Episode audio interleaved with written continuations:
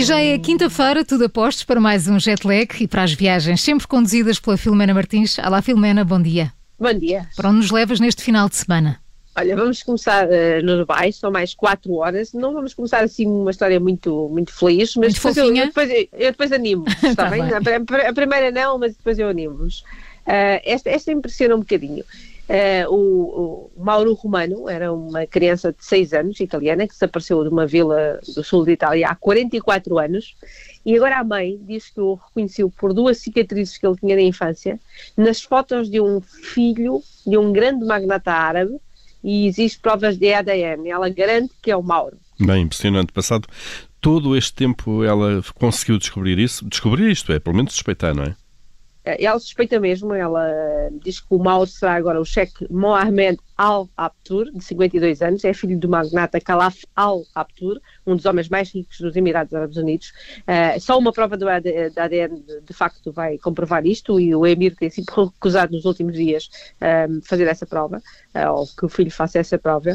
mas agora vários membros da família vão ao Dubai para apelar às autoridades consulares que exijam essa prova genética à família. na altura a história foi muito, muito conhecida na época. a criança desapareceu de Salento para nunca mais ser vista, a 21 de setembro de 77. Uh, em janeiro, agora, uh, a investigação foi reaberta depois da detenção de um pedófilo, uh, mas não encontraram provas. No entanto, há um suspeito de rapto que vai também só agora ser julgado. É um barbeiro amigo da família, aquele miúdo chamava tio, e que foi desde o início um dos suspeitos de ter levado a criança e ter entregue para para venda, qualquer coisa do género. Mas a mãe agora viu as fotos, uh, sabe-se Deus onde, no jornal qualquer ou numa revista, um, de, deste cheque com um bebê ao colo e reconheceu a cicatriz na mão e numa sobrancelha e diz que é o filho porque ele fez aquelas uh, cicatrizes com um ferro de engomar quando era criança ainda. Uh, e se for verdade, o Mauro de facto uh, não só é um cheque, como é um, um ex-jogador profissional de polo, é um empreendedor e filantropo, mas também é um melhorengo, uh, professor italiano com, com é, é típico, com vários, com vários casos com famosas, entre eles, entre elas a Naomi Campbell, é uma das suas. Portanto, isto é uma história que ainda vai dar de falar, não é? Vai, nos próximos dias vamos ouvir falar dela. Portanto, se se confirmar, é ele. Tu cá estarás para contar. Olha, e depois do Dubai? Pronto, então vamos mudar completamente de assunto. Vamos para o Reino Unido, é a mesma hora, onde está em curso uma verdadeira caça ao coelho, neste caso a um ladrão de coelhos, uh, porque o maior coelho do mundo foi roubado na altura da Páscoa e a dona oferece agora uma recompensa já de 2 mil, de 2 mil libras, de 2.300 euros mais ou menos, a quem o encontrar. Ah, oh, Porquê que dizes que foi roubado? Se calhar o bicho fugiu. Uh, já o tinham visto, ele tem 1,29m. Hum. Não é um coelho, é um super coelho.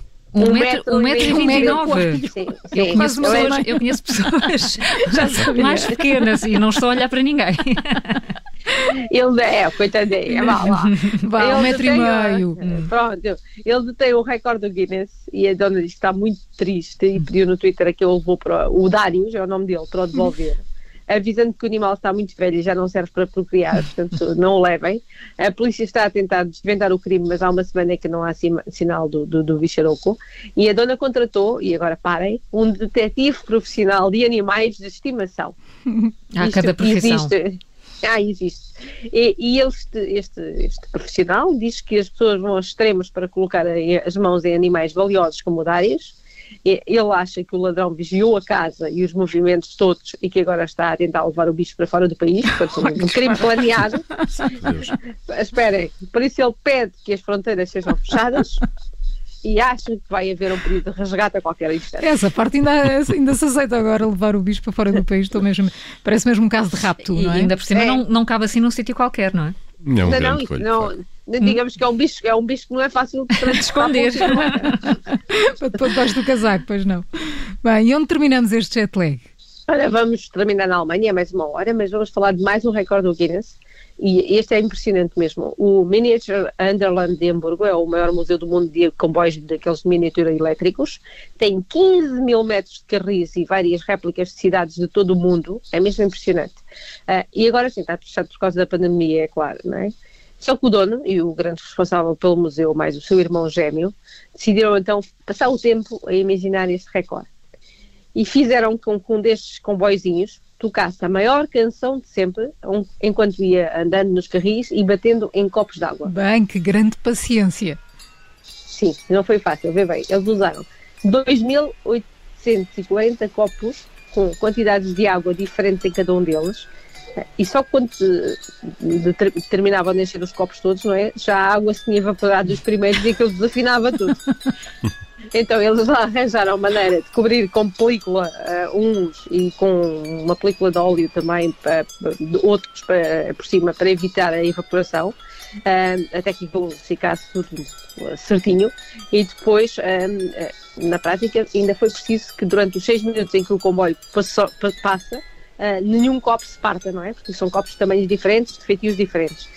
mas conseguiram, e durante aqueles seis minutos vocês, se conseguirem, vão tentar eh, e, e identificam-se certos de 20 melodias clássicas diferentes. Bem, impressionante mesmo.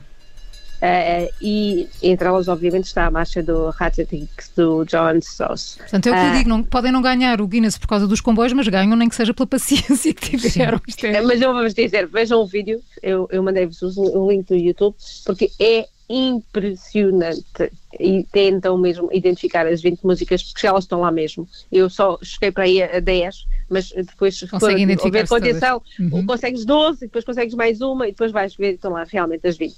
Então ia fechar, que música escolheste? Que não esta? Não, não é este, depois tu pões um trecho dessa Sim. aqui no meio, mas uh, vais ver, a gente vamos ouvir aqui um trecho, uh, mas o vai, vamos ouvir Bruce Springsteen com Downbound Train. Bruce Springsteen no fecho do Jetlag, sempre com a Filomena Martins. Encontramos-nos depois das notícias das 8h30 no You Vencedor Não vamos encontrar. Até claro já, Filomena.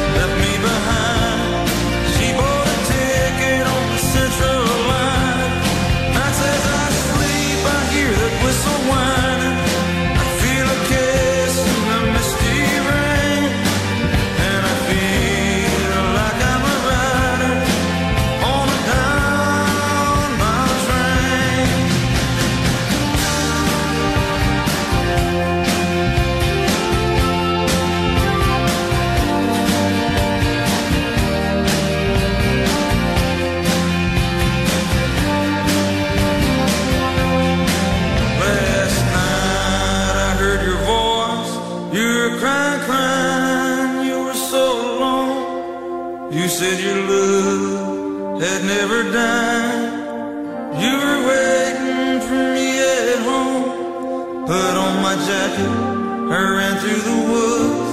I ran till I thought my chest would explode. There in a clear beyond the highway, in the moonlight, our wedding house shone. I rushed through the yard, I burst through the front